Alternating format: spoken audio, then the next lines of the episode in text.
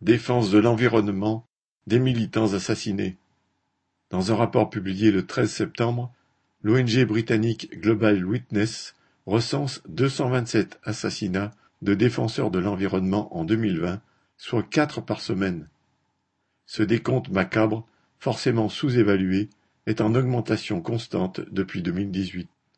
L'Amérique du Sud totalise la majorité des assassinats dans des pays où la biodiversité est particulièrement riche, tels que la Colombie, le Mexique, le Brésil, le Honduras, le Guatemala, le Nicaragua et le Pérou.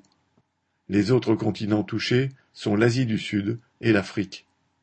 70% des personnes assassinées s'opposaient à la déforestation.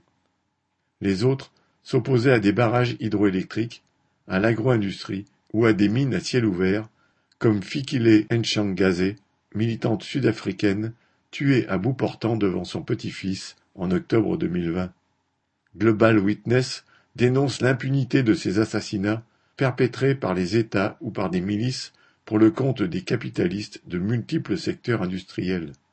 L'ONG explique également Plus les terres sont accaparées et plus les forêts sont abattues dans l'intérêt de profits à court terme, plus la crise climatique s'aggrave. Et plus la crise climatique s'aggrave, plus augmente la violence contre ceux qui protègent leurs terres et notre planète. L'organisation économique et sociale capitaliste enferme l'humanité dans une spirale infernale. Les discours officiels, de plus en plus verts, n'empêchent pas les assassinats. Julie Lémé